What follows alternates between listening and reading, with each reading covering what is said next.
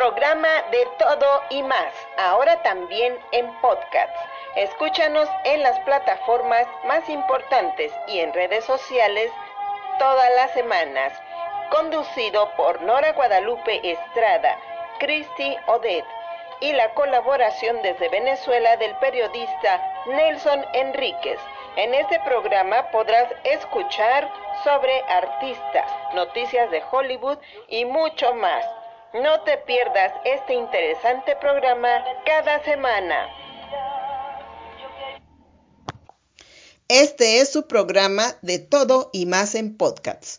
Hoy hablaremos de la trayectoria artística de José José. Yo soy Nora Guadalupe Estrada y también hablaremos del aniversario número 2 luctuoso de este grande. José Rómulo Sosa Ortiz nació el 17 de febrero de 1948 en la Ciudad de México y fue reconocido como José José en el mundo de la música. José José también fue actor, músico y productor discográfico. Él trascendió por su melodiosa voz como cantante, siendo uno de los cantantes más importantes en México que abarcó toda una época de romanticismo. Esto sucedió en la segunda mitad del siglo XX.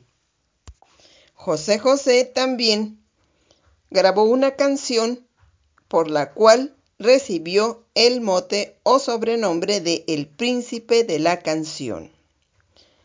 José José fue hijo de dos músicos, de una maestra de música y un cantante de ópera. Ellos, al saber sobre la materia, fueron muy exigentes para formar a su hijo en la disciplina de la música, para así hacerlo un excelente cantante. José José sabía tocar guitarra, bajo y contrabajo, y cantar y alcanzar notas que alargaba con su respiración. Es decir, tenía una técnica de respirar que le permitía alargar las notas en las melodías que él cantaba. José José en su juventud formó una banda o trío de jazz y bossa nova Ahí él tocaba el bajo y el contrabajo y también cantaba. Con esto, pues lo contrataban para serenatas y festejos. Con ello ganó un poco de dinero ya que no era muy buena su situación económica. En 1970 José José encontró el éxito presentándose en el Festival de la Canción Latina. José José interpretó magistralmente la canción El Triste de la autoría de Roberto Cantoral. Este fue el primer festival de la canción antecesor del festival OTI.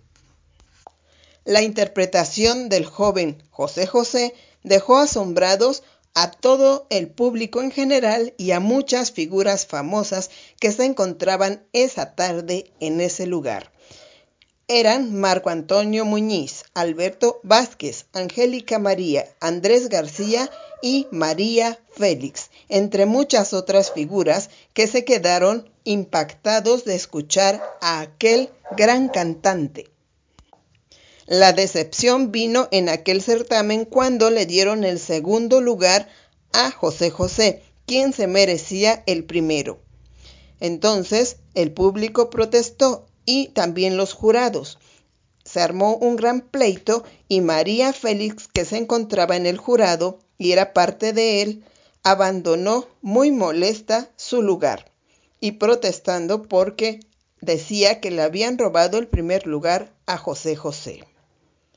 Después de todo esto, José José trascendió en la radio y aquel ganador del festival ni siquiera es recordado. Para la década de los años 80, José José ya era un baladista importante empezó a alcanzar la fama a nivel internacional, llegando con su música a países tan lejanos como Israel y Rusia, que aunque no hablaban el idioma español, gustaban de estas canciones. José José alcanzó todos los récords en sus presentaciones personales en innumerables escenarios importantes del mundo, como el Madison Square Garden. También alcanzó grandes ventas con sus discos y con las canciones que se volvieron populares. Estas canciones fueron compuestas por grandes compositores como Pérez Botija y otros. Desde su época de gloria hasta esta fecha, José José aún conserva a muchos admiradores que no lo olvidan. Por eso, este 28 de septiembre de 2019 se llevarán a cabo varios actos para recordarlo en su segundo aniversario luctuoso. José José falleció en los Estados Unidos cuando residía al lado de su hija Sara Sosa. Bueno, continuamos en este programa. ¿Qué tal amigos de su programa de Todo y Más? Producido por la inigualable Nora Guadalupe Estrada Palomo. Les habla Nelson Enrique desde Venezuela y vamos a hablar hoy de José José, quien no limitó su importancia a la industria de la música, pues el príncipe de la canción también tuvo un exitoso paso por el cine. Era claro que la figura de José José no podría limitarse solamente a la industria musical. Su presencia en los escenarios y la gran empatía que causaba entre su público lo convirtieron como toda estrella a principios de los 70 en un objeto a explotar en todos los medios posibles. José Rómulo Sosa Ortiz nació el 17 de febrero de 1948 Vendió millones de discos y conquistó a espectadores de todo el continente. También apareció en televisión, escenarios teatrales y hasta fue motivo de texto de todo tipo. Sin embargo, fue el cine el que convirtió en su verdadero segundo frente. A propósito de su fallecimiento a los 71 años, retomamos cinco películas para recordar al gran José José. Una de ellas, Buscando una sonrisa en 1972, Un sueño de amor en 1972, Gavilano Paloma, 1985, tema musical también inmortal que acompañaba esta película. Sabor a mí en 1988, Perdóname todo en 1995 y su última aparición en la pantalla grande del príncipe de la canción sería casi un sueño, al menos ese fue el título original del drama romántico en el que el príncipe de la canción regaló su última actuación en el año 2002.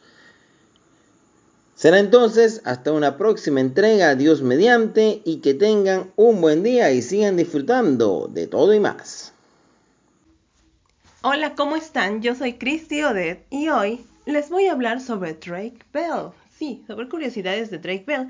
Drake Bell es conocido internacionalmente gracias al programa de Nickelodeon Drake y Josh, que muchos hemos disfrutado. Y por eso hoy les traigo curiosidades de Drake Bell. Número uno, su verdadero nombre es Jared Drake Bell Dawson. Pero para hacerlo más corto, su nombre artístico es Drake Bell. Número 2. Su madre es una jugadora de billar muy buena, aunque no es profesional. Número 3. Desde su infancia mostró gran interés por la música y la actuación, llegando a debutar a la edad de 5 años en una serie de televisión y después participó en un comercial de línea blanca. Número 4. Sus comienzos en la música. Comenzó a tocar la guitarra a los 13 años y más tarde se inició en el piano a los 16. Número 5. Es un gran compositor y cantante, pues presentó su primer canción original, Lost a Love, en el show de Amanda en 2002. Tiempo después, colocó otras de sus canciones muy reconocidas en, su show de televisión Drake y Josh, que fue I Found a Way, que era el tema de entrada de esta serie. Número 6. Tuvo el privilegio de recibir clases privadas y asesoramiento del cantante compositor y actor británico Roger Daltrey del grupo The Who. Número 7. Drake Bell ganó cuatro premios Kid Choice Awards en el periodo del 2005 y el 2008. Número 8. Ama los automóviles.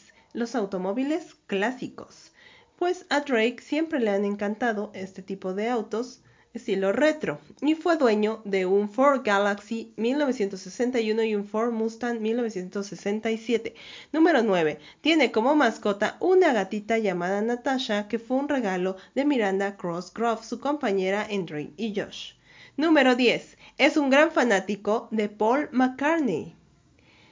Número 11. Drake Bell y su amor por México. Drake dice sentir un gran amor por México y dice que este fue un amor a primera vista desde el año 2008 cuando viajó por primera vez a este país y fue cautivado por la calidez de la gente, su cariño que le dio el público, por la comida que dice que es maravillosa, aunque dice que los tacos al pastor son su comida favorita y solo como los hacen en México. Además de esto, visitó la Basílica de la Virgen de Guadalupe y se declaró guadalupano. Hasta aquí las curiosidades de Trey. Yo soy Chrissy Oded. Adiós. Esto fue tu programa de todo y más en podcast.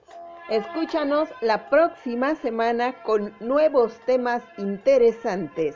Haz este programa tu favorito. Con Nora Guadalupe, Cristi Odez y el periodista venezolano Nelson Enríquez. No lo olvides, cada semana de todo y más por Spotify y las plataformas. De todo y más.